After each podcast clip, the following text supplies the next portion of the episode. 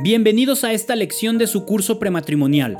Esperamos que esta formación les sea útil no solo para un trámite, sino para toda una vida juntos. Y también los invitamos a hacer sus anotaciones para tener la información más clara cuando presenten el examen de esta unidad.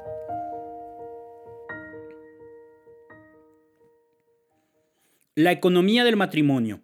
Una vez establecida la vida matrimonial, los esposos no solo comparten sus vidas, sus metas, sus cuerpos y sus ideales, sino que también comparten sus esfuerzos y logros monetarios.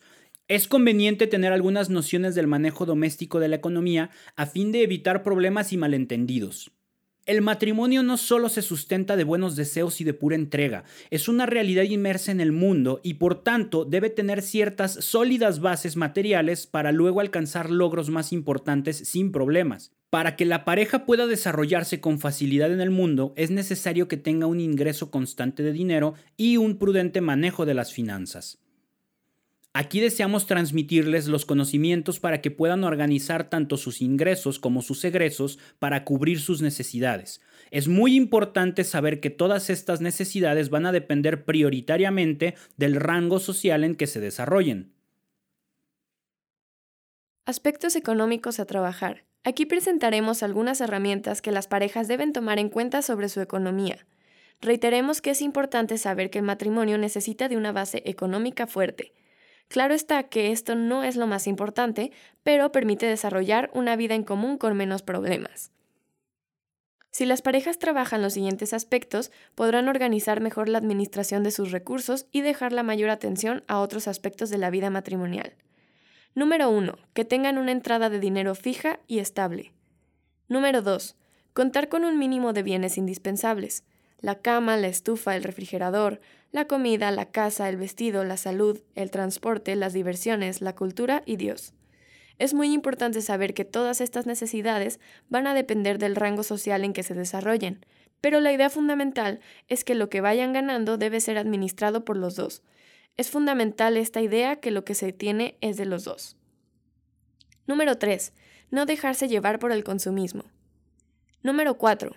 Otro aspecto muy importante es el hecho de que la esposa trabaje podríamos poner dos premisas con respecto al trabajo de la mujer.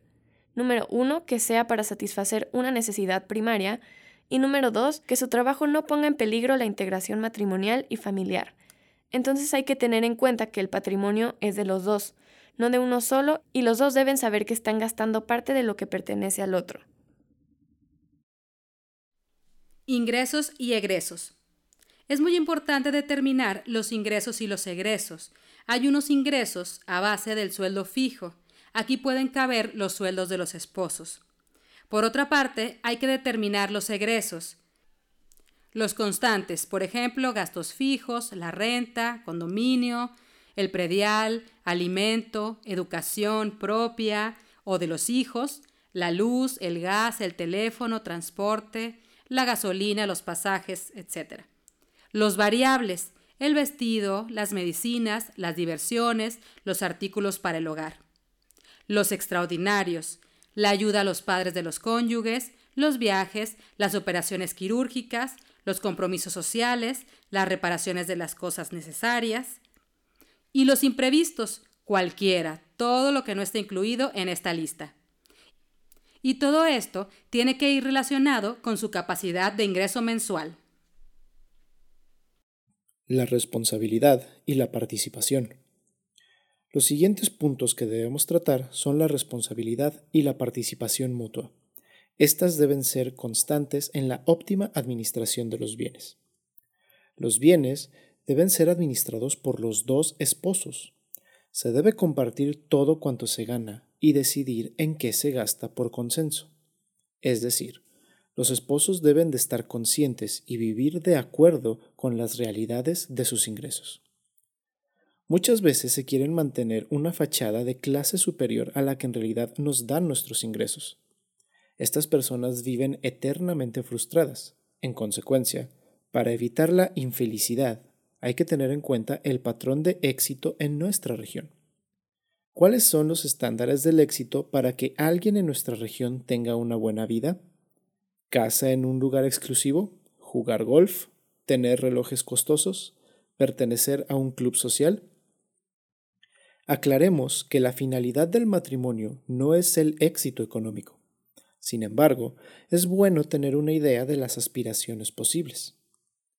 Otro punto es la seguridad en la familia.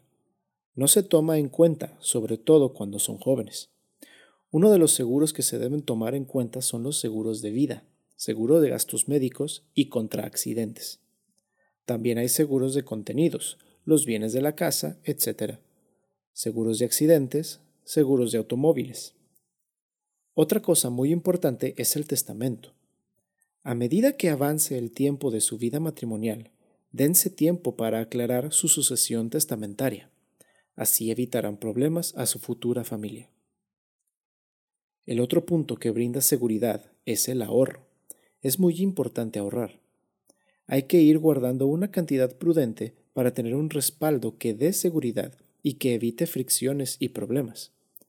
Primero que nada, el ahorro debe ser mi remanente, después de haber incurrido en todos los gastos. Formas de administración. Para administrar el presupuesto existen cuatro formas fundamentales.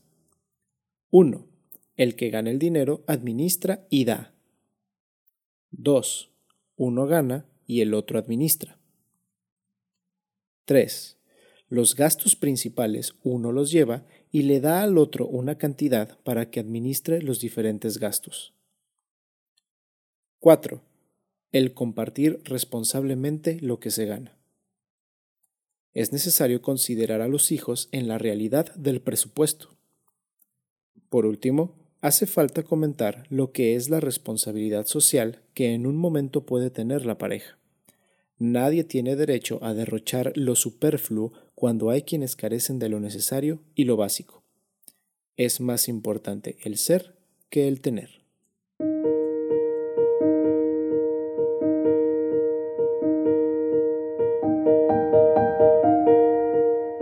Felicidades, han terminado una lección más de este curso prematrimonial.